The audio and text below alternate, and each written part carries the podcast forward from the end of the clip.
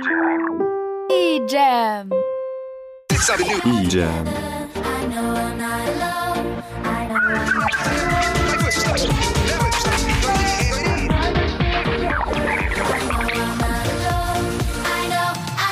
E-Jam. E-Jam. Der offizielle EJM-Podcast.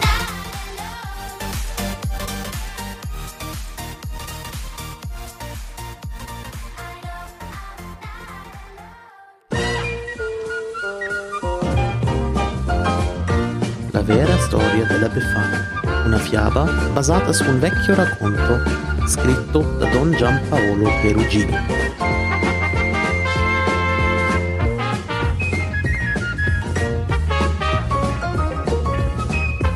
Das war Italienisch. Die wirklich wahre Geschichte der Befana. Eine Fabel nach einer alten Volkssage, geschrieben von Don Giampaolo Perugini. In einem Dorf nicht weit von Bethlehem lebte eine alte Frau, die alle Befana nannten. Sie war nicht hässlich, nein, tatsächlich sogar sehr ansehnlich, und sie hatte über die Jahre einige Verehrer. Aber leider war die Befana ein schlechter Mensch. Ständig kritisierte sie die Menschen um sich herum, und sie ließ keine Gelegenheit aus, schlecht von ihnen zu sprechen, weshalb sie auch nie verheiratet war.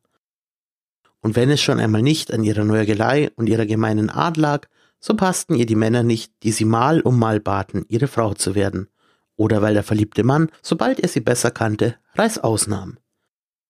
Befana dachte wirklich immer nur an sich, und seit sie klein war, hatte sie noch nie irgendjemandem geholfen.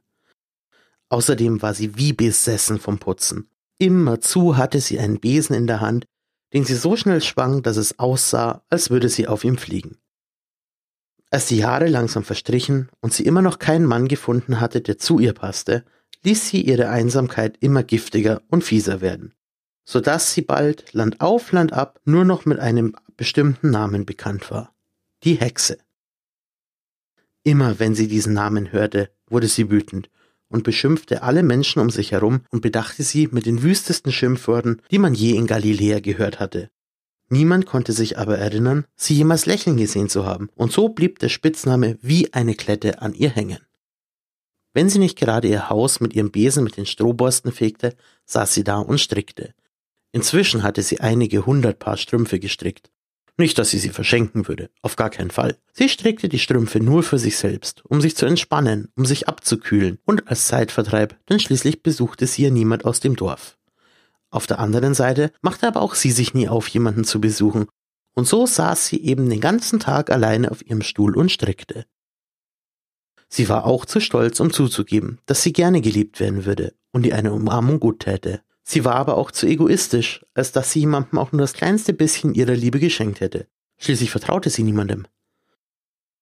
Und so zogen die Jahre vorbei, in denen unsere Befana, weil sie immer gemein und schlecht gelaunt war, langsam verbitterte, hässlich wurde und die Abneigung der Leute gegen sie immer mehr anwuchs. Und je weniger sie sich von den anderen beachtet fühlte, desto gemeiner und hässlicher wurde sie. Kurz nach ihrem 70. Geburtstag erreichte eine Karawane das Dorf, in dem sie lebte. Die Karawane bestand aus vielen Kamelen und mindestens ebenso vielen Menschen, mehr Menschen als in dem gesamten Dorf lebten. Neugierig wie sie war, erblickte sie sofort drei prächtig gekleidete Männer, und weil sie ihre Gespräche belauschte, erfuhr sie, dass es sich um drei Weise aus dem Morgenland handelte. Sie kamen aus einem weit entfernten Land und machten in dem Dorf Rast, damit sich die Kamele ausruhen konnten, bevor sie am nächsten Tag weiterziehen wollten in Richtung Bethlehem grummelnd und wie üblich über die Dummheit der Leute vor sich herschimpfend, die quer durch die Wüste reisten und nichts anderes taten, als zu stören, statt da zu bleiben, wo sie hingehörten, setzte sie sich wieder zu Hause und wollte zu stricken anfangen, als es plötzlich an der Tür klopfte. Ihr zog sich der Magen zusammen und es lief ihr kalt den Rücken herunter. Wer konnte das sein? Niemand hatte jemals an ihre Tür geklopft. Mehr aus Neugier als aus irgendeinem anderen Grund öffnete sie die Tür. Draußen stand einer dieser Könige, er war schön und er lächelte sie warm an und sagte, Guten Abend, meine Dame. Darf ich eintreten?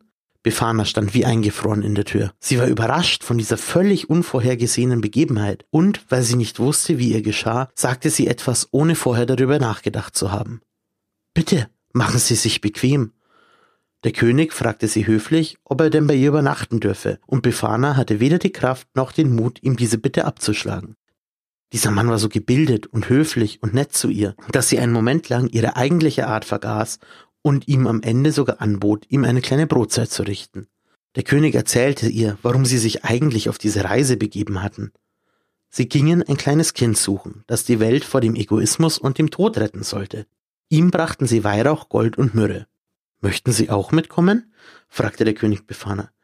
Ich? antwortete die alte Frau. Nein, nein, das kann ich nicht. Nun, Befana hätte schon können, wenn sie nur wollte, aber sie wollte nicht. Sie war ja noch nie von zu Hause weg gewesen. Dennoch war sie glücklich und dankbar, dass der König sie gefragt hatte. Möchten Sie, dass wir dem Erlöser ein Geschenk in Ihrem Namen mitbringen? Das hingegen als ob sie jemals irgendjemandem etwas schenken würde. Noch dazu jemandem, den sie nicht einmal kannte. Aber sie dachte, sie würde allzu schlecht aussehen vor dem König, wenn sie noch einmal Nein sagte. Und in dieser Nacht legte sie einen Strumpf, einen einzelnen Strumpf, vor die Tür von dem Zimmer, in dem der heilige König schlief. An ihm hing ein kleiner Zettel. Für Jesus. Als der Morgen graute, tat sie so, als würde sie noch schlafen und wartete darauf, dass der heilige König das Haus verlassen würde, um sich wieder auf seine Reise zu begeben. Sie war schon zu sehr in Verlegenheit, um noch ein weiteres Gespräch auszuhalten, auch wenn es nur sehr kurz gewesen wäre. Nach diesem Tag vergingen 30 Jahre. Befana war gerade 100 Jahre alt geworden. Noch immer war sie allein, aber inzwischen war sie nicht mehr gemein. Der unerwartete Besuch vor 30 Jahren hatte ihr Leben grundlegend verändert. Auch die Menschen im Dorf hatten in der Zwischenzeit angefangen, an ihre Türe zu klopfen. Zunächst taten sie es, weil sie wissen wollten, was der König gesagt hatte. Dann immer mehr, um ihr beim Kochen und beim Putzen zu helfen, denn sie hatte solche Rückenschmerzen, dass sie sich kaum mehr bewegen konnte. Befana hatte irgendwann damit angefangen, jeder Person, die sie besuchen kam, einen Strumpf zu schenken. Ihre Strümpfe waren schön, von hoher Qualität und warm, Befana hatte sogar angefangen zu lachen, wann immer sie einen Strumpf verschenkte. Und so sah sie nicht länger hässlich und mürrisch aus, sondern war irgendwann direkt sympathisch geworden. In der Zwischenzeit erreichten die Nachrichten von einem gewissen Jesus von Nazareth, Galiläa. Dieser Jesus kam 30 Jahre zuvor in Bethlehem auf die Welt und vollbrachte Wunder jeglicher Art. Man sagte, er sei der Messias, der Erlöser. Befana verstand sofort, dass es sich um das Kind handelte, das zu treffen sie den Mut nicht hatte. Jede Nacht, wenn die Erinnerungen an jene Nacht vor 30 Jahren wieder stärker wurden, zerbrach ihr fast das Herz vor Scham wegen des armseligen Geschenks, das sie ihm mitgegeben hatte. Einen leeren Strumpf hatte sie dem heiligen König für Jesus mitgegeben. Einen einzelnen leeren Strumpf, nicht einmal zumindest ein paar. Sie weinte vor Reue und Schuldgefühlen. Dieses Weinen aber erinnerte sie jedes Mal daran, liebenswerter und gutherziger sein zu wollen. Schließlich gelangte die Nachricht nach Galiläa, dass Jesus umgebracht worden war und drei Tage nach seinem Tod von den Toten auferstanden sei. Befana war mittlerweile 103 Jahre alt. Sie betete und weinte jede Nacht und bat Jesus um Vergebung für das armselige Geschenk. Mehr als alles andere wünschte sie sich, ihren Egoismus und ihre Gemeinheit von damals wieder gut machen zu können, aber so sehr sie sich eine zweite Gelegenheit wünschte, so bewusst war ihr, dass es jetzt zu spät war. Eines Tages erschien ihr der wieder auferstandene Jesus in einem Traum und sagte, Kopf hoch, Befana, ich vergebe dir, du wirst noch viele weitere Jahre leben und ich werde dafür sorgen, dass du gesund bleibst. Bringe das Geschenk, das du mir nicht gebracht hast, als ich ein Kind war, in meinem Namen allen Kindern. Auf deinem Besen sollst du von einem Ende der Erde ans andere fliegen und jedem Kind, das zu Weihnachten eine Krippe aufgestellt hat, in der auch die heiligen drei Könige sind, einen Strumpf voll mit Süßigkeiten und Geschenken bringen. Aber nur, wenn das Kind auch gut war und nicht egoistisch. Ansonsten stecke ihm die Kohle in den Strumpf, als Erinnerung, dass es sich im nächsten Jahr besser aufführen soll. Und dieser Tätigkeit geht Befana bis heute jedes Jahr am Dreikönigstag, dem 6. Januar nach und tut, wie Jesus ihr geheißen hat. Über das ganze Jahr hinweg strickt Befana mit unglaublicher Freude Strümpfe für die Kinder, die sie ihnen am 6. Januar gefüllt mit Naschereien und Geschenken bringt. Diese Aufgabe macht sie so glücklich und erfüllt sie so sehr, dass selbst die Kohle, wenn sie sie in einen Strumpf steckt, süß wird und man sie essen kann.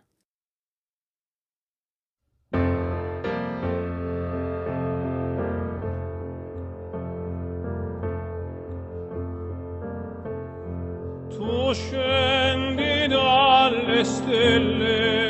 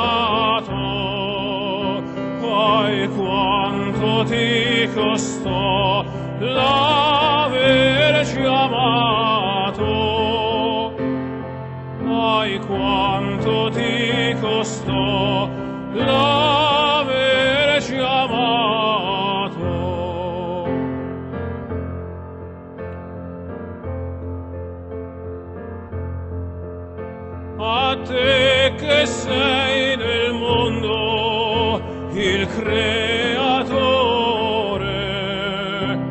Mancano panni e fuoco mio signore. Mancano panni e fuoco mio signore. Caro eletto pargoletto quanta questa porta